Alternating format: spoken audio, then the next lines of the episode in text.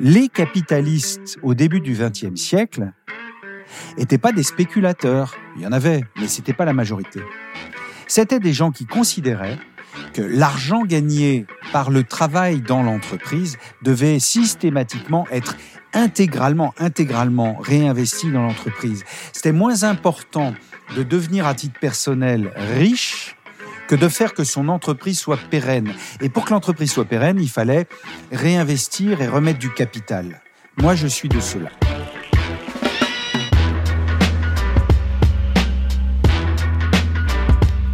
Pour l'épisode de cette semaine, on est parti à la rencontre d'Emmanuel Druon, CEO de Pocheco.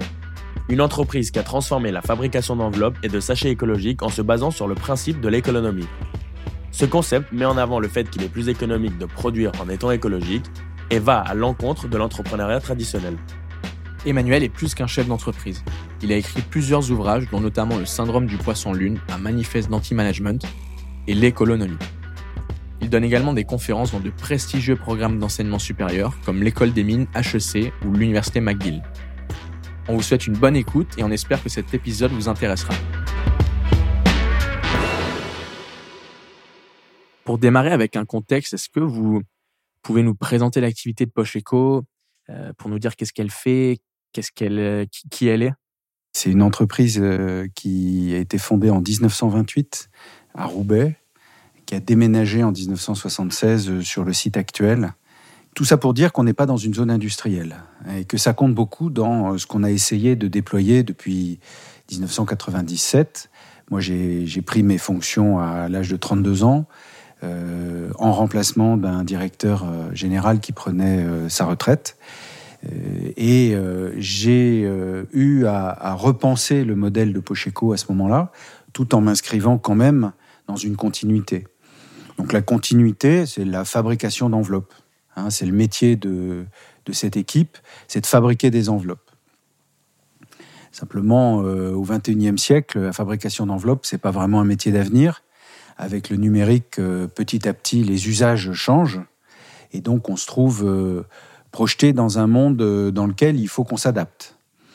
Et c'est assez intéressant, cette idée de s'adapter, parce qu'en fait, ça, veut, ça va appeler la, l'agilité intellectuelle de tout le monde. Il faut qu'on arrive à la fois à bien faire le métier qu'on a à faire. Fabriquer des enveloppes, il reste quand même euh, un certain nombre de clients à servir.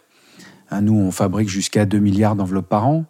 On a des clients comme les banques, les compagnies d'assurance, les compagnies de téléphonie mobile, qui euh, demandent à juste titre qu'on les livre avec un produit fiable, quoi qu'il arrive. Or, l'enveloppe en papier, en fait, c'est fragile.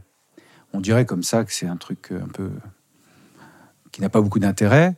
Euh, mais en fait, il y a 13 étapes de transformation du papier pour en faire une enveloppe. C'est assez précis, c'est assez technique, ça va très vite surtout, puisque les machines sont capables de produire euh, euh, un million d'enveloppes en une journée, en 24 heures. Donc c'est des machines qui tournent 24 heures sur 24, qui servent des séries très très longues, qui doivent être très très précises. Donc il y a tout un savoir-faire de l'équipe de Pocheco donc il faut euh, comprendre que c'est une petite industrie qui est quand même concentrée sur, euh, chez nous en tout cas, sur la, précision du travail euh, bien fait. À la fois, c'est une petite entreprise, hein, on n'est que 86 personnes, donc il y a un côté presque artisanal, mais c'est quand même une entreprise industrielle parce que pour sortir pratiquement, on a la capacité de sortir 10 millions d'enveloppes tous les jours. Ben, pour sortir 10 millions d'enveloppes tous les jours, il faut une organisation industrielle, une logistique et des capacités organisationnelles sérieuses. Alors l'équipe a tout ce savoir-là. Hein. quand j'arrive, moi, je récupère des gens qui savent bosser, qui ont quelquefois plusieurs générations euh, de, transmission de ce, savoir et de ces connaissances-là. Mais à l'époque, euh, on utilise dans l'atelier euh, des produits à base de solvants, donc pour nettoyer les machines, ben, c'est de l'acétone, c'est de l'essence F, donc des produits lourdement toxiques, dangereux et même à respirer. Et en plus, à l'époque, on fume dans l'atelier et euh, la machine à café est posée sur le pupitre à côté de ces produits-là. en fait, les conditions en 25 ans ont considérablement évolué. Et puis, l'autre préoccupation, c'est la, ressource. Hein. D'où nous viennent nos ressources? Parce que ce qu'on nous dit beaucoup en 97, c'est que c'est bien joli euh, de fabriquer des enveloppes, mais euh, ça nous donne la responsabilité, nous dit-on, hein, de massacrer la forêt. Donc moi, euh, j'ai pas du tout envie, pour avoir du travail, de massacrer la forêt. Donc le travail que je vais entreprendre à ce moment-là va consister à chercher et à trouver euh, des ressources euh, qui soient renouvelables à l'échelle du temps humain. C'est-à-dire que notre rapport au travail, à mes collègues et à moi, va forcément évoluer. Si on n'a plus le sentiment d'être en train d'épuiser les ressources pour avoir du travail, pour fabriquer nos enveloppes, pour faire du, euh, de notre activité, si, on n'est plus dans la destruction, ça veut dire qu'on est dans la transformation, c'est plus du tout le même sujet. C'est clair. Et, ce que je trouve intéressant aussi, c'est de savoir si cette approche que vous décrivez, elle est reproductible, mais aussi fonctionnelle dans des secteurs comme le vôtre, en fait, où l'enjeu de la productivité, il est vital. L'enjeu, c'est la productivité, euh, mais pas à n'importe quel prix. Euh, L'erreur qu'on commet collectivement aujourd'hui, c'est de penser que la productivité ne peut s'obtenir que par la prédation. La prédation des ressources naturelles, à n'importe quel prix, plutôt le plus bas possible, dans n'importe quel pays du monde, en faisant travailler les, gens dans des conditions qu'on ne voudrait pas pour notre pire ennemi. Nous, pour nos téléphones portables, pour nos technologies soi-disant ultra modernes, acceptons euh, un modèle qui est le modèle néolibéral, hein, qui s'est beaucoup déployé dans les années 80, dans lequel on nous a dit d'ailleurs qu'à ce modèle-là, il n'y avait pas d'alternative, hein, le fameux There is no alternative de Margaret Thatcher. On nous a beaucoup rabâché les oreilles avec ça, mais c'est faux. Bien sûr qu'il y a des alternatives. Donc la productivité pour une entreprise industrielle, c'est vital, vous avez parfaitement raison de le souligner. Mais l'enjeu pour nous, c'était que on puisse gagner de la productivité sans détruire le monde environnant. Donc, comment on fait pour associer ces deux points qui semblent paradoxaux? Alors, ils ne font que sembler paradoxaux. Et je vais reprendre euh, une seconde la racine grecque du terme économie et la racine grecque du terme écologie. En fait, c'est la même racine. Dans les deux, ça commence par oikos, et ensuite, il y a logos et nomos, mais dans les faits, c'est la bonne gestion de la maison. Donc, à l'origine, ces deux termes ne sont pas antinomiques, ils ne sont pas contradictoires. Sauf qu'avec l'usage et euh, la technique, euh, euh, disons, certains développements contemporains d'une forme particulière du capitalisme ont fait que on a pensé que le profit au plus court terme, la performance à tout prix, tous ces termes-là étaient consubstantiels du développement d'une entreprise. Eh bien, nous prétendons ici que c'est faux. Et nous nous appuyons pour ça sur euh, euh, la loi de la jungle. Quand on évoque la loi de la jungle, on nous, dit toujours la loi de la jungle, c'est la compétition, que le plus fort gagne. Si vous écoutez les scientifiques, les, biologistes en particulier. Euh, si vous lisez par exemple Olivier Amand, qui sort chez Odile Jacob La troisième voie du vivant, il y a un an à peu près, qui est euh, directeur de recherche euh, à l'École normale supérieure de Lyon, directeur de l'Institut Michel Serres, enfin un esprit scientifique éclairé, sérieux. Il, il analyse en fait le monde vivant et il vous dit que dans le monde vivant, la loi de la jungle, ça correspond surtout à la coopération. Bien sûr, il y a de la compétition entre les plantes, euh, les différentes espèces, les essences, bien sûr. Mais c'est pas ça le point principal. Le point principal, c'est la coopération. Comment voudriez-vous qu'un arbre qui ne peut pas bouger de là où il est, puisqu'il est planté, se nourrisse euh, et arrive à faire son développement s'il n'avait pas principalement la capacité à coopérer avec les essences, les espèces, la faune, la flore euh, qui l'environnent. Donc, clairement, en s'inspirant du vivant, en s'inspirant du monde vivant, en étudiant les ouvrages des scientifiques ayant fait le parcours de validation du consensus scientifique, je précise ça parce que je m'appuie pas tellement sur mes opinions, qui sont, euh, tout le monde a la liberté d'opinion, et tant mieux. Mais les opinions ne sont pas nécessairement une information. Donc j'attire votre attention sur le fait que un certain nombre d'ouvrages font l'objet du consensus scientifique. Par exemple, une des bases de notre euh, travail ici chez Pocheco, c'est euh, l'étude et, attentive des derniers rapports du groupement intergouvernemental des études sur le climat, le GIEC. C'est aussi la lecture des rapports de l'IPBES, qui, elle, s'occupe, le GIEC s'occupe du climat principalement, l'IPBES principalement de, de la biodiversité. Alors la question, je viens à la productivité, j'y viens dans une minute, mais pourquoi on se préoccupe de ces questions, nous, là, ces questions-là, là, hein? Pourquoi on lit Olivier Amand et qu'on est très, très, très intéressé de voir qu'il il dit que dans l'environnement,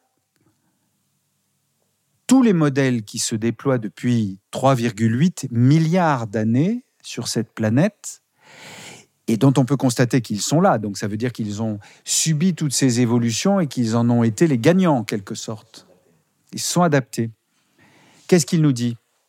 Les systèmes vivants sont robustes avant d'être performants. Il nous dit euh, qu'une feuille d'arbre fait très peu de photosynthèse, mais toutes les feuilles d'un arbre font la photosynthèse. Il nous dit d'abord la robustesse, ensuite la performance. Et il nous dit aussi, tous les systèmes vivants, quand ils meurent, contribuent à nourrir tout ce qui les entoure et disparaissent intégralement. Et l'économie se fonde sur cette démarche-là. Alors l'économie, c'est quoi? C'est le fait de se préoccuper de trois sujets principaux. Un, il faut que dans tous nos actes, nous préservions la santé humaine. Deux, il faut que dans tous nos actes, nous protégions le milieu naturel. Trois, il faut gagner de la productivité. C'est intéressant parce que ça rejoint un point que vous avez développé dans votre euh, livre euh, qui s'appelle L'économie et qu'on a lu avant de venir, où vous dites on est trop pauvre pour acheter de la mauvaise qualité. Euh, et ça, moi, c'est quelque chose qui m'a paru paradoxal parce que on met souvent le, on met souvent le, fait d'avoir peu d'argent avec le fait d'acheter de la mauvaise qualité. mais vous expliquez justement que cette mauvaise qualité, elle se paye et que sur le long terme, elle est qu'elle est tout simplement plus coûteuse. Oui, vous avez raison. On est trop pauvre pour s'acheter de la mauvaise qualité. Ça veut dire quoi? Ça veut dire que tout le raisonnement de gestion de l'entreprise est un raisonnement en fait à la papa. C'est-à-dire du capitalisme à la papa. Ça veut dire quoi? Ça veut dire que les capitalistes au début du XXe siècle n'étaient pas des spéculateurs. Il y en avait, mais ce n'était pas la majorité. C'était des gens qui considéraient que l'argent gagné par le travail dans l'entreprise devait systématiquement être intégralement, intégralement réinvesti dans l'entreprise. C'était moins important de devenir à titre personnel riche que de faire que son entreprise soit pérenne. Et pour que l'entreprise soit pérenne, il fallait réinvestir et remettre du capital. Moi, je suis de cela. Et je n'ai fait que ça. Et mes prédécesseurs avant moi aussi. Donc Pocheco est une entreprise qui a toujours été gérée selon ce mode-là. C'est-à-dire, les années où on gagne de l'argent, on remet 100% de ce qu'on gagne dans la boîte. On distribue absolument pas de dividendes. Comprenez-moi, c'est une entreprise euh, à structure familiale, une petite entreprise de 86 personnes. À tradition. Oui, un peu traditionnelle. Si vous voulez préserver votre liberté de choix, c'est bien de ça dont on est en train de parler. L'extérieur me dit, Achetez donc des produits comme ci ou comme ça, qui vont faire ci ou ça à très court terme. Et moi, je dis non. Mon problème, c'est que les produits que vous me proposez, ils dégradent notre rapport à la santé humaine, au milieu naturel. Je n'en veux donc pas. Je suis donc prêt à payer plus cher une formule initialement non toxique, quitte à ce que ce ne soit pas le cœur du marché, et je ne peux le faire que parce que j'ai remis l'argent gagné par l'entreprise dans l'entreprise. Au lieu de le distribuer, au lieu aussi, on a produit des choix, de choisir de devenir numéro un mondial. On peut, si vous réinvestissez l'argent que votre équipe, par son travail, a gagné dans l'entreprise, euh, bon, bah, euh, vous restez une dimension euh, raisonnable. Est-ce que vous avez la taille critique? Ben oui, puisque j'ai l'indépendance de décision. Pour faire de l'économie il y a 25 ans, parce que c'était notre intuition, parce que ça répondait à une certaine forme en fait de bon sens. Hein.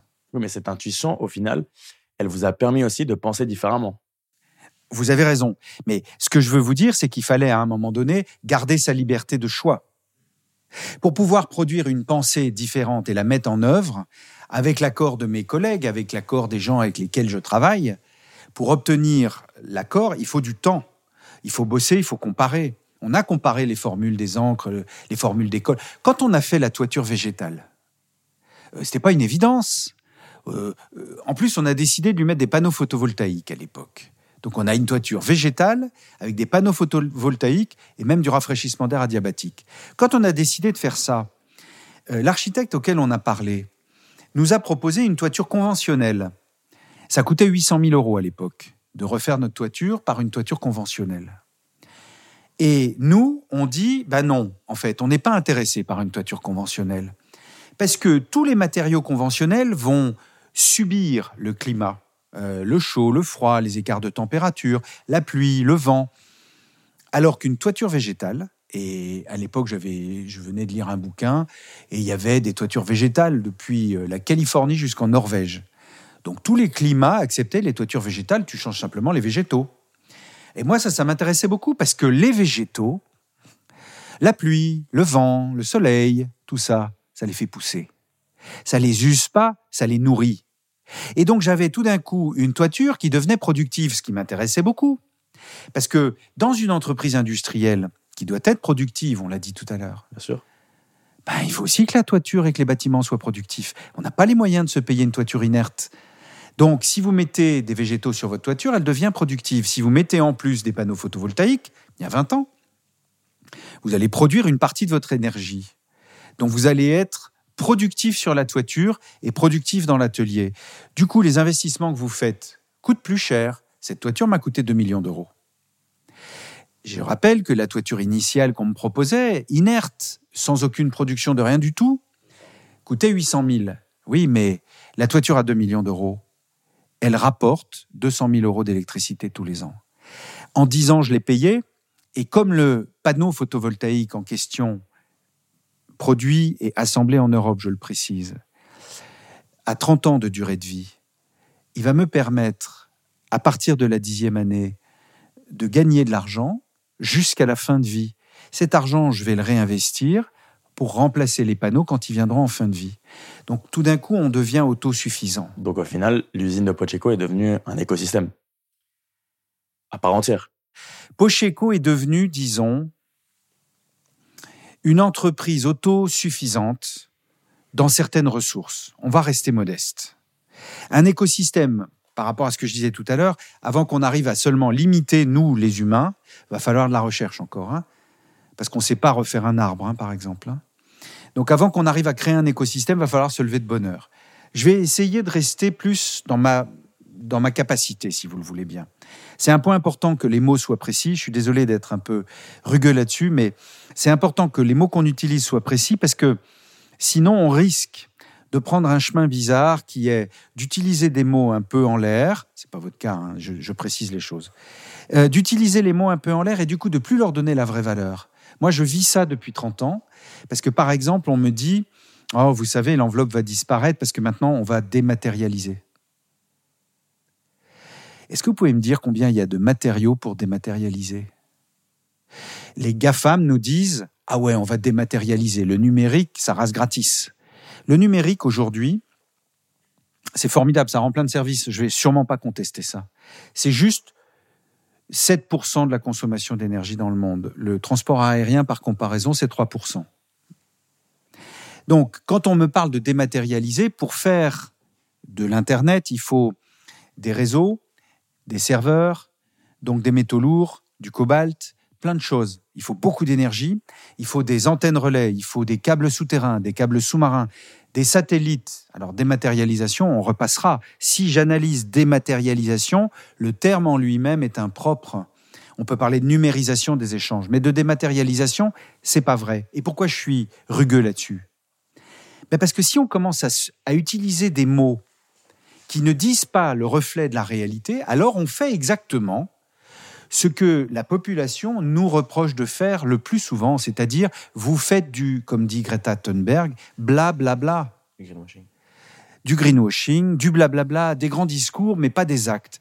L'économie, c'est une question de survie, c'est une question d'engagement, c'est une question où on peut aller vers des solutions qu'on va mettre en œuvre nous-mêmes.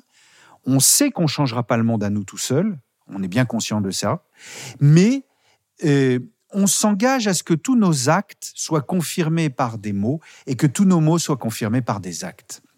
En fait, pour gérer une entreprise au XXIe siècle, tenir compte de la réalité, de la biodiversité qui s'effondre, du climat qui se dérègle et de la société qui se désagrège, il va falloir qu'on prenne chaque problème en face avec des mots réels. La réalité d'aujourd'hui, c'est celle d'un monde euh, qui découvre son propre engagement dans une forme d'effondrement.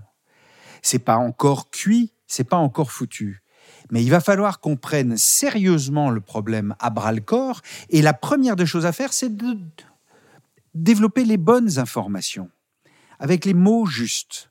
L'information, les mots justes, et puis le réinvestissement systématique de ce que l'on gagne dans l'entreprise. Ici, par exemple, nous, 75% euh, d'entre nous, on touche le SMIC.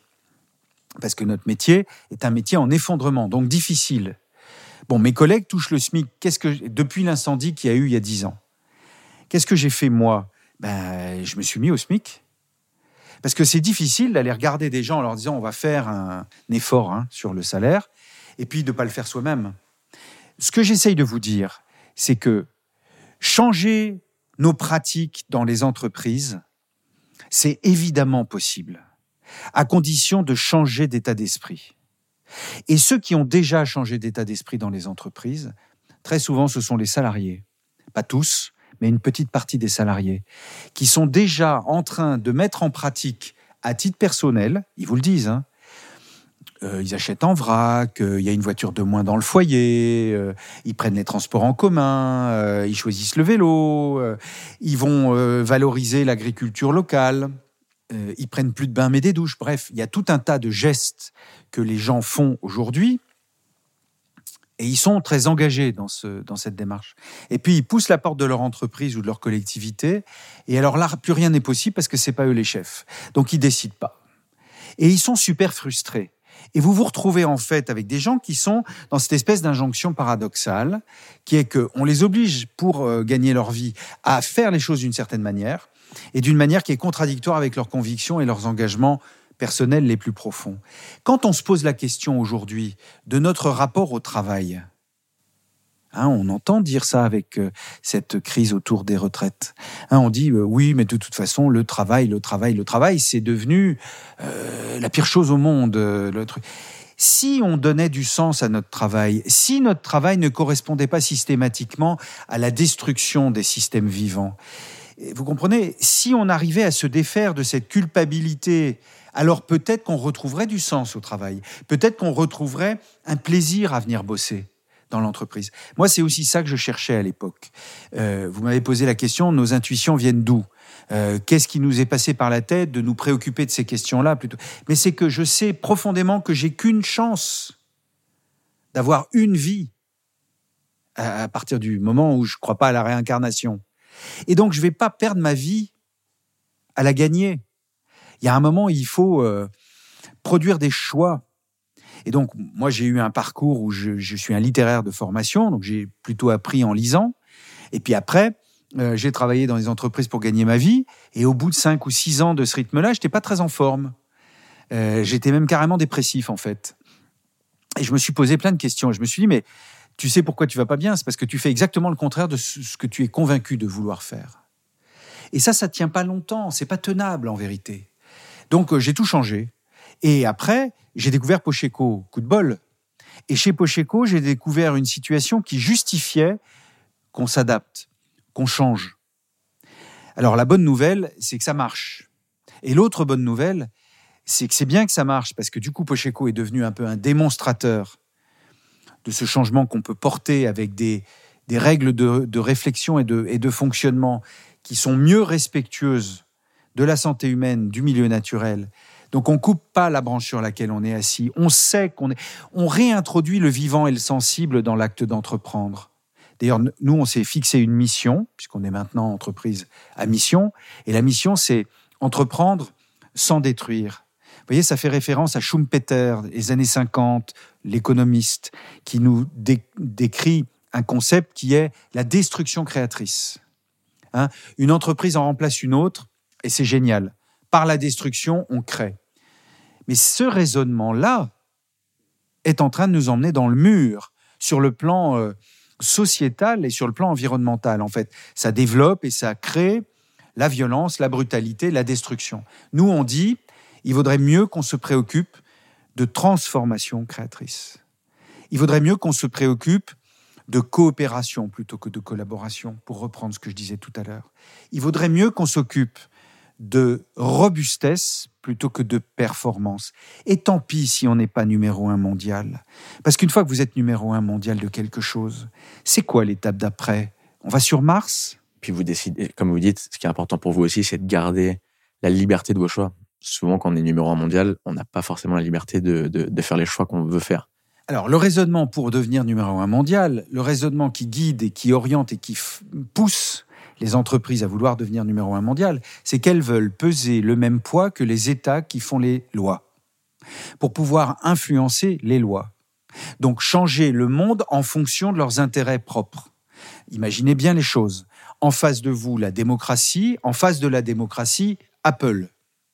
Et si Apple décide qu'il veut ci ou qu'il veut ça, vu son poids économique, il a le droit d'aller directement dans le bureau du président de la République. Je dis pas de bêtises, hein, il est reçu. Euh, le patron d'Apple. Ils sont tous reçus directement, euh, plus vite que, que nous ne pourrions l'être. C'est des entreprises qui ont un capital équivalent à un certain PIB de, de pays puissants en Europe aussi. Voilà, exactement. Donc, en fait, leur problème, c'est la puissance pour pouvoir orienter les décisions en fonction de leurs intérêts propres. Donc là où vous avez d'un côté le peuple qui décide en démocratie, en élisant, en votant, en contestant, en débattant, en développant, en proposant, d'un autre côté, vous avez euh, d'un autre côté, vous avez des entreprises géantes qui décident. Eh bien, ça, c'est un modèle qui va s'effondrer. Ça ne peut pas tenir. Ça ne peut pas tenir. On ne peut pas mettre entre les mains des intérêts privés les intérêts publics. Voilà ce que je pense. Donc, de fait, l'économie est une démarche à petite échelle. Euh, et votre question était, est-ce que c'est reproductible? Et ma réponse est oui, absolument. Nous avons déjà cette expérience puisque nous avons créé il y a maintenant un peu plus de dix ans avec mes collègues un bureau d'études à la demande de gens qui nous rendaient visite. Hein, on a 3000 personnes qui nous rendent visite tous les ans chez, chez Pocheco. Et donc, on nous rend visite, on vient nous voir et euh, on nous dit oui, mais bon, vous, c'est facile, vous fabriquez des enveloppes et puis vous avez la liberté de choix puisque vous avez préservé votre indépendance financière. Et moi, je réponds, bah, écoutez, voyons un peu votre activité. Qu'est-ce que disent vos salariés dans votre entreprise? Et on a travaillé comme ça, à la fois euh, partout dans le monde. Hein. On été en Indonésie, en Chine, euh, au Mexique, en Argentine même, et puis partout en Europe et pour des entreprises de tout, de tout secteur, hein, l'agroalimentaire par exemple, mais aussi euh, la sidérurgie, euh, les petites entreprises PMI euh, ou PME, mais aussi des groupes internationaux, des filiales de groupes internationaux, des collectivités. En fait, il n'y a pas de métier dans lequel il n'y ait pas dans l'équipe des gens qui proposent des solutions alternatives. Et pour ça, on a développé l'idée alors donc la réponse à la question est-ce que c'est reproductible? La réponse est oui. On a nous aujourd'hui 350 clients euh, qui suivent cette méthode, euh, qui sont des clients dans le monde entier. Alors c'est que 350 clients, mais je vous dirais bien qu'il y a 5 ans, il y en avait deux. Donc ça veut dire que c'est exponentiel, que c'est en train de se déployer. Et j'ajoute, tant mieux, parce qu'on n'a pas le choix. Va falloir changer. Vous parlez de coopération. Les décisions à Pocheco les décisions un peu stratégiques, euh, les changements Comment, comment ça se passe? Est-ce que les, les salariés, est-ce qu'il y a du débat? Est-ce qu'il y a des discussions? Est-ce que c'est, comme vous disiez, c'est vous, votre intuition? Je suis dans une démarche un peu différente.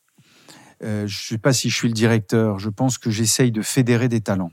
Mon travail à moi consiste à libérer des, talents. Qu'est-ce qui se passe? Moi, je sais rien faire. C'est pour ça qu'on m'a mis à ce poste. parce que je ne sais rien faire d'autre que de valoriser le travail de mes collègues. Si vous êtes dans un raisonnement de coopération, ce que je prétends que nous sommes, votre projet, c'est bien sûr d'avoir une idée, de réfléchir euh, profondément aux idées. Une vision, un cap. Oui, euh, en fonction de ce que vous voyez à la fois des besoins de vos clients sur le marché et de ce que vos euh, collègues savent faire.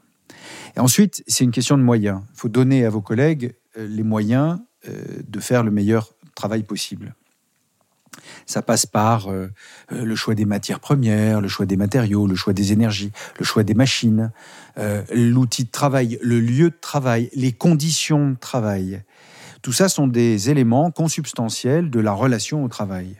Et moi, mon rôle, c'est de faire en sorte que la relation au travail pour mes collègues soit si bonne qu'ils puissent se libérer de tout ce qui les empêche. Vous voyez, si on regarde à notre époque, nous sommes souvent empêchés. Alors ici, il y a une strate hiérarchique, pour tout vous dire. Il y a un comité de pilotage composé de quatre personnes et tout le reste de l'équipe. Mais il y a surtout l'idée que les gens ne m'ont pas attendu pour savoir faire leur métier. En revanche, ils attendent que je leur donne les moyens de le faire le mieux possible. Parce que derrière, j'exige la meilleure qualité. Euh, nous avons une exigence sur nous-mêmes euh, pour, en effet, répondre à celle de nos clients qui sont en droit à compter du temps qu'ils décident de dépenser des sous pour venir nous acheter nos produits, ils sont en droit d'obtenir le meilleur. Donc, en fait, euh, il faut vendre cher. Parce que si vous vendez cher, vous pouvez financer la recherche et l'innovation. Or, dans notre époque, où il va falloir se réinventer globalement, collectivement, soit vous avez les moyens de payer l'innovation, soit vous déposez le bilan. Donc il faut vendre au juste prix, un prix élevé, euh, qui vient euh, confronter euh, la compétition telle qu'on la conçoit aujourd'hui. La compétition, c'est toujours que le moins cher l'emporte. Eh bien, ça ne permet pas, dans de nombreux cas, de financer la recherche. Donc moi, j'essaye de raisonner en disant, on est trop pauvre pour s'acheter de la mauvaise qualité, mais on est aussi trop fragile pour fabriquer de la mauvaise qualité. Il y a aussi de l'orgueil dans cette démarche. Il y a un savoir-faire industrialo-artisanal qui se déploie parce que des gens se donnent du mal tous les jours, se forment tous les jours. D'ailleurs, on a, on a créé un centre de formation en interne. C'est-à-dire, il faut parier sur notre capacité à faire notre travail le mieux possible. Et moi, mon rôle, c'est de rendre ça possible, c'est de fédérer, c'est d'organiser, c'est de, oui, c'est de, de, faire en sorte que ce soit euh, possible que les gens qui viennent ici travailler le matin s'épanouissent dans leur travail, ne se blessent pas pendant leur travail, ne s'empoisonnent pas pendant leur travail. Finalement, c'est des choses assez sensées, assez raisonnables. Et ça vient aussi surtout confronter l'idée que l'on n'achète pas juste un prix. Il y a tout, euh, il y a tout ce qui vient derrière aussi, dont euh, les clients, quand on l'achète, quand on achète, et je mets l'exemple de, votre produit qui, sont les enveloppes, on n'achète pas que le prix. On achète aussi tout le savoir-faire qui est derrière. Cet orgueil, vous parlez d'orgueil justement des salariés, toute cette recherche, c'est ça aussi que l'on achète. Vous avez raison. Et, en même temps, euh, une nouvelle fois, je, vais faire une nuance. Euh, il y a très peu de gens qui nous achètent notre savoir-faire. Et il faut quand même que notre prix soit celui que le marché veut bien payer. Sinon, ils n'achètent pas chez nous. Alors, il se trouve que depuis quelques années, euh, la non-qualité dans notre domaine a bloqué beaucoup d'outils industriels. Il y a eu euh, mm, des ruptures dans les livraisons, des choses comme ça. Et pour nos clients, ça c'est très grave. Et chez nous, il n'y a pas eu de rupture. Donc, ils ont fini par accéder à l'idée que Pocheco produisait régulièrement une qualité stable et que, dans le fond, ça, c'est peut-être quelque chose qui a un certain prix. Mais Pocheco, par son économie, parce que nous faisons des choix moins toxiques, qui sont aussi des choix moins coûteux financièrement. Donc on est resté sur le marché, pas parce qu'on avait des belles idées, mais parce que nos prix étaient les prix du marché. Donc, jusqu'à, il faut comprendre qu'on est sur un marché en effondrement et qu'il y a donc une surcapacité de production pan-européenne. Et donc, vous pouvez produire tous les efforts du monde, et c'est notre cas, on produit beaucoup d'efforts. Pour fabriquer un produit de bonne qualité, si vous n'êtes pas au prix le plus bas, vous perdez le marché. Donc il nous fallait être très exigeants sur le prix bas, tout en autofinançant le développement de l'entreprise et les innovations techniques. En fait, on a fait le pari qu'au lieu de délocaliser la production pour aller chercher euh, des salaires euh, différents à d'autres endroits en Europe ou hors d'Europe, on aurait plutôt intérêt, nous, on ne savait pas externaliser tout ça. Pourquoi? Parce que euh, les gens, ils travaillent ici, ils ne travaillent pas à Pétaouchnok. Donc, nous, notre projet, c'est de travailler avec notre équipe. C'est notre équipe qui sait faire ces enveloppes. Ce n'est pas une équipe de je ne sais pas où. Donc, nous, il fallait qu'on reste ici. Et comme il fallait qu'on reste ici, il fallait aussi qu'on soit compétitif. Et pour être compétitif, on a réduit les coûts en diminuant la toxicité des produits qu'on utilisait. C'est ça faire de l'économie. Ce que je suis en train de dire, c'est que les choix de l'entreprise économique, ce sont des choix qui sont des choix vivants, des choix humains, des choix, pardon, normaux. En fait, ce qui n'est pas normal, c'est d'accepter que pour un téléphone portable, peut-être des salariés ont été maltraités, ou en tout cas traités comme on ne voudrait pas que le soit notre pire ennemi. Euh, des matières premières ont été puisées dans le sol au détriment de toute sécurité pour la personne humaine. Euh, des déchets vont s'accumuler, je ne sais pas si vous avez déjà vu, des images de la déchetterie d'Agbokboshi au Ghana, dans le golfe de Guinée. C'est terrifiant. C'est 10 kilomètres sur lesquels euh, euh, s'accumulent des déchets qui brûlent, les gens s'empoisonnent, les terres sont empoisonnées, l'air est empoisonné, l'eau est empoisonnée, les gens s'empoisonnent. La, moyenne de durée de vie est très basse. Bref, pour nos objets du quotidien, nous avons collectivement, à cause du consumérisme, à cause du confort moderne que nous ont vendu les Américains d'Amérique du Nord dans les années 50, Finalement, ça s'est passé tout ça. On a tout accepté, y compris le massacre. À quoi ça correspond Et donc, Pocheco, c'est un raisonnement, si vous voulez, à, son échelle, de dire moi, je, dis non à ça. Hein. dans la mesure du possible, je refuse. Je refuse cette. Pardon. Je refuse cette destruction organisée.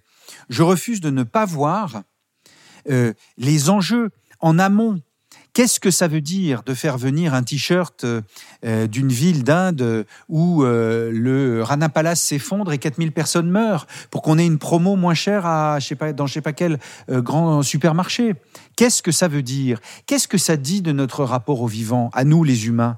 Ça dit quoi? Ça dit quoi quand on épuise la mer d'Aral pour arroser le coton pas bio euh, qui pousse euh, dans la région et que l'on euh, coupe la ressource en eau de populations entières pour pouvoir faire des vêtements et répondre à la mode où tout doit se remplacer en permanence? C'est tout le modèle qui doit être pensé, qui doit être revu. Et donc nous, à notre toute petite échelle chez Pocheco, on essaye simplement de tenir ce raisonnement-là entre cette espèce de vision macroéconomique, si vous voulez, et la réalité du terrain tous les jours à fabriquer des enveloppes à Forêt-sur-Marque dans notre toute petite usine. Il y a un lien entre les deux. C'est le rapport que nous avons au monde, le rapport que nous avons au vivant. Quand je dis que mon rôle consiste à libérer la créativité de mes collègues, mais c'est qu'il va en falloir la créativité pour réinventer le système. Le, le monde euh, des humains. Les, humains ne savent pas, ont oublié qu'ils sont une espèce humaine parmi 10 millions d'espèces vivantes. Il y a un livre que vous pouvez lire qui est celui d'Eduardo Cohn, euh, Comment pensent les forêts? Et il décrit euh, avec beaucoup de science que tous les êtres vivants sur cette planète communiquent d'une manière ou d'une autre entre eux. Quelle est la seule espèce dont le rôle consiste la plupart du temps à éradiquer la nature qui l'entoure, l'espèce humaine. C'est quand même étonnant. Une espèce qui dépend à 100%, on est fait à 60% de flotte, nous les humains. Eh bien, une espèce qui dépend à ce point-là du vivant est en train de euh, faire une coupe réglée du vivant qui l'entoure, de se, de se polluer l'air. De Il y a des endroits mais ça n'a pas toujours été le cas. Il y avait des communautés, par exemple, on reparlait de il y a un moment, des communautés amérindiennes qui vivent en parfaite harmonie avec la nature. C'est pas propre à l'être humain de vouloir détruire la nature. Il y a des communautés, enfin, bien, un système. bien avant nous, Il y a un système qui est maintenant bien Actuel. installé. actuels. Oui, Mais c'est pas propre à l'être humain, c'est propre à notre société actuelle. Enfin, c'est bien les humains qui l'ont fait. Oui. Mais les Et- humains ont fait autre chose aussi, pas que non plus euh, détruire leur environnement et Vous leur avez raison. Vous avez raison. Et c'est bien ce qui nous fait espérer. C'est que parce que il y a euh, aujourd'hui un modèle dont nous disons c'est un modèle qui a montré ses limites, qui n'est pas adapté parce qu'on va être 8 milliards. Il n'est pas adapté euh, euh, à la capacité de, euh, comment dire, la capacité de, oui, de rénovation du monde dans lequel on se trouve. On a été épuisé des ressources dans les sous-sols. Euh, le- le soleil livre tous les jours 10 000 fois la puissance nécessaire pour l'énergie consommée sur la planète. Donc, et si on concentrait notre énergie, nos intelligences respectives, à capter intelligemment l'énergie du soleil Bon, donc en fait, les solutions existent. On a pris des directions, on a choisi des chemins qui sont pas tout à fait euh, les bons, d'après ce que nous dit le GIEC ou ce que nous disent euh, l'IPBES. Mais moi, je suis de ceux qui pensent que tant qu'il nous reste un souffle de vie, il faut absolument tout faire pour modifier ça. On peut le faire. C'est à ça que sert Pocheco. C'est à donner du travail à une équipe de 86 personnes et à le faire sans détruire. C'est-à-dire en démontrant qu'il est possible de, de produire sans laisser de traces, d'entreprendre sans détruire. Moi, dans ce qui m- ce qui m'intéresse dans, le modèle de l'économie, c'est que j'ai l'impression que l'écologie, elle est à la faveur de l'économie. C'est-à-dire qu'en étant écologique, mais pas que, donc en respectant le salarié, en étant un peu plus social, on arrive à produire plus, mieux, et justement à en tirer plus de bénéfices financiers. Chose que pendant très longtemps, avant des modèles comme le vôtre, ah, c'était c'était un modèle qui n'existait pas et qui était totalement, euh, on, on trouvait ça délirant, on trouvait ça amusant et presque, comme vous avez dit, utopique. Alors qu'au final, pas du tout. C'est quelque chose qui peut être tout à fait réaliste, qui peut être répété et qui justement peut être développé dans d'autres secteurs que que, que, que l'industriel. Mais, mais merci de dire ça. Bah, De rien. C'est c'est ce que j'espère en effet.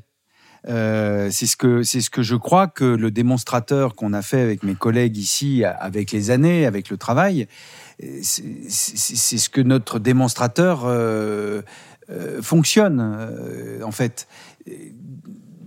Alors après, il y a une question d'échelle. Et les gens me disent souvent, oui, mais vous comprenez, dans une entreprise de 100 000 personnes, on fait comment? Je dis, bah, on fait comment? Dans une entreprise de 100 000 personnes, il y a combien d'équipes de 10 personnes? Parce qu'en fait, la question, c'est de retrouver sa capacité à faire les choses en fonction de convictions et d'informations fortes. Il faut que les informations viennent euh, d'une connaissance solide. Il faut, j'insiste, euh, valider l'information avec les scientifiques de notre époque. Nous, par exemple, euh, on est beaucoup en contact avec les scientifiques. On fait une. Euh, Vous êtes invité d'ailleurs si vous avez envie de venir. Le 7 juin prochain, on fait des rencontres de l'économie où viennent euh, euh, Gilles Boeuf, François Sarano, Kalina Raskin, Marie-Odile Simoneau, Béatrice et Gilbert Cochet, Olivier Amand, Éloi Laurent. Tous ces scientifiques de notre époque contemporaine qui sont en train de faire cette pensée contemporaine dans file, le droit fil de Baptiste Morisot, de Bruno Latour, d'Emmanuel Ecoccia. Toute cette pensée-là. Et, et l'écologie, dans le fond, c'est la science du vivant. Euh, c'est aussi euh, nous, les vivants. Donc le fait que l'économie euh, s'intègre euh, dans euh, la question de la préservation du vivant, ce serait normal. C'est-à-dire que ce qui serait irréaliste, ça serait de rester dans un modèle dont le système est fondé sur la destruction du vivant. Or, la réalité est celle-là c'est que l'activité humaine est principalement prédatrice et destructrice du vivant. À l'heure où on se parle, pas toutes les activités humaines, mais une grosse majorité des activités humaines, en tout cas de l'Occident entrepreneurial, du développement euh, euh, du, capitalisme contemporain, néolibéral, et surtout dans la destruction. Alors, aller capter les ressources euh, sans se préoccuper de leur renouvellement à l'échelle du temps humain, c'est plus possible. Et donc, probablement que euh, sur la base de, de- de modèles, euh, de, de micro-modèles, on va être capable de développer, et à condition, encore une fois, il y, a- il y a des conditions hein, pour que l'économie fonctionne. Il faut s'informer sur la base des euh, données scientifiques euh, et des connaissances scientifiques ayant subi le consensus scientifique. J'y insiste beaucoup, mais c'est fondamental à l'heure où sur Internet on vous raconte à peu près tout et, son contraire. Et où les gens, vous en parlez aussi sur la question nucléaire dans un de vos livres, où on a des avis sur tout. Et il y a des fois où il faut aussi se renseigner, enfin, il faut aussi. euh, faut avoir la modestie de savoir qu'on ne sait pas exactement, exactement. et de s'en remettre à euh, euh, non pas aux gens qui pensent comme nous, euh, mais comme dit Charles Péguy, il faut pouvoir penser contre soi-même. Exactement. Et il faut pouvoir aller euh, à la recherche, en fait, de, la, de, la, de la science. Mais il y a, il y a plein de collections, il y a des éditeurs pour ça. Il y a des éditeurs qui filtrent l'information, qui pensent avec leurs autrices et leurs auteurs, qui cherchent. Euh, ça existe. Aujourd'hui, il y a vraiment encore des éditeurs indépendants qui sont pas uniquement guidés par euh, euh, le best-seller. Euh, et donc, il faut pousser la porte de- des librairies en France. Il y a 4000 libraires indépendants. C'est là que se trouve aussi une partie des connaissances et du savoir. Pas uniquement dans la fréquentation Puis dans les médias. des réseaux sociaux. Ce que je veux dire, c'est qu'il le temps du livre, c'est un temps de pensée. Euh, vous m'avez fait le plaisir de lire mon livre, merci beaucoup. Vous avez donc passé deux, trois heures avec euh, ce récit, avec cette espèce de travail que l'on a fait de raconter le plus précisément possible et en étant le moins euh, lénifiant possible, euh, de raconter en fait ce par quoi on est passé, pour que d'autres s'en inspirent, pour que d'autres puissent rebondir, se retrouver en fait dans ce qu'on raconte. Il y a quelque chose dans la relation à l'autre qui passe par la transmission aussi. Complètement. Justement, ça fait une très belle transition pour une dernière question. Avec tous les livres que vous avez lus, c'est la, question qu'on pose euh, à tous nos invités. Quel est le livre qui vous a le plus marqué? Pas forcément dans le domaine écologique, ça peut être un domaine philosophique, un domaine politique, un domaine, un livre qui vous a vraiment marqué, qui vous a inspiré profondément. J'imagine qu'il y, y en a plein. Oui, j'ai du mal à faire une, une sélection. Alors d'abord, tous les livres que j'ai lus, j'en ai pas lu tant que ça, mais je lis beaucoup tout le temps. Enfin, je lis depuis toujours, je crois, depuis que je sais lire. Donc, euh, j'ai du mal à sortir un livre plus qu'un autre. Euh, bon, Pas forcément un livre, mais plutôt une culture classique. Donc, euh, moi, j'ai, je vais vous répondre. euh, c'est pas forcément des livres, ça peut être des œuvres, ça peut être des films, des, des- pas exactement, je vais vous répondre pas exactement, exactement à votre question, mais quand même. Il y a quelques passages. D'abord, je, je, je suis transporté par l'émotion euh, dans, euh, dans Racine, dans Shakespeare, en particulier dans Britannicus de Racine. Certains passages me transportent, me parlent plus que d'autres, me, me font beaucoup voyager dans le temps, dans la durée. Euh, dans Julien Gracq, euh, plutôt le balcon en forêt d'ailleurs que le rivage des Sirtes, euh, où j'ai trouvé une manière, euh, à une époque de ma vie, de, une manière de dire le monde. Finalement, c'est un peu le rôle des artistes, de nous dire le monde d'une manière que nous ne savions pas, et de nous aider à le penser autrement et à nous penser autrement au milieu de ce monde. Et ça m'amène à vous dire que il y en a beaucoup d'autres, hein, des livres, euh, je pourrais citer de- de, euh, d'auteurs qui euh, et d'autrices qui m'ont, par exemple Simone de Beauvoir, pour moi est très importante. Bon, Dostoevsky est fondamental. Je me souviens d'avoir éprouvé des choses très très fortes, mais Thomas Mann aussi. Euh, euh, enfin, je, pourrais, enfin, Zweig, enfin plein de. euh, alors, dans les contemporains, j'aime beaucoup les travaux de Céline Minard. Enfin, bon, et puis beaucoup, beaucoup d'ouvrages autour de la question du vivant. hein, je pense qu'on peut lire aujourd'hui dans la collection Monde Sauvage chez Actes Sud les ouvrages des Cochets, les ouvrages de Baptiste Morisot. Tous ces penseurs contemporains qui nous disent le monde et qui le font avec beaucoup d'intelligence, beaucoup de sensibilité aussi. Le livre de Stéphane Durand, enfin, il y a tellement à dire. Euh, il n'y en a pas un plus qu'un autre. Disons que ce qui se passe quelquefois, la, fusion tout d'un coup entre soi et une œuvre d'art, c'est très mystérieux. Hein. Vous avez dit, oui, ça peut être un film, c'est vrai. Euh, autant en emporte le vent, moi, me, bouleverse. Euh, mais aussi euh, euh, une, une œuvre, une œuvre. Il y a des dessins, il y a des très très beaux dessins. Euh, Là, j'ai vu récemment des, des dessins qui m'ont beaucoup touché. Euh, en fait, euh, on peut faire œuvre commune. Je, je crois qu'entreprendre, c'est ça. Pocheco, c'est un démonstrateur d'économie, mais c'est surtout l'œuvre d'une équipe, d'un collectif, où l'intelligence coopérative s'est en effet mise en place pendant de nombreuses années, malgré les aléas et peut-être à cause des aléas, et que donc on a fini par se dire qu'on produisait une œuvre. Quand vous visitez Pocheco, ce que je vous invite à faire, vous venez sur un lieu de travail, et en fait vous faites beaucoup plus que ça. C'est un lieu de travail qui est aussi un corridor de biodiversité, où vous trouvez 175 espèces de plantes répertoriées par la Ligue pour la protection pour les oiseaux, 38 euh, espèces euh, d'oiseaux, dont 28 sont protégées, qui nichent ici, euh, 95 espèces d'insectes, euh, euh, 11 espèces de mammifères, dont 7 de chauves-souris. Le vivant est présent, et nous sommes vivants au milieu du vivant. Donc, faire œuvre commune, produire ensemble de la permaculture, parce qu'on fait de la de l'agriculture permanente, on fait des légumes en maraîchage bio, en agriculture permanente et en agroforesterie. Faire de la menuiserie, euh, parce qu'on a rencontré un menuisier formidable et que on a eu envie de travailler avec lui et qu'il a un parcours, un récit extraordinaire.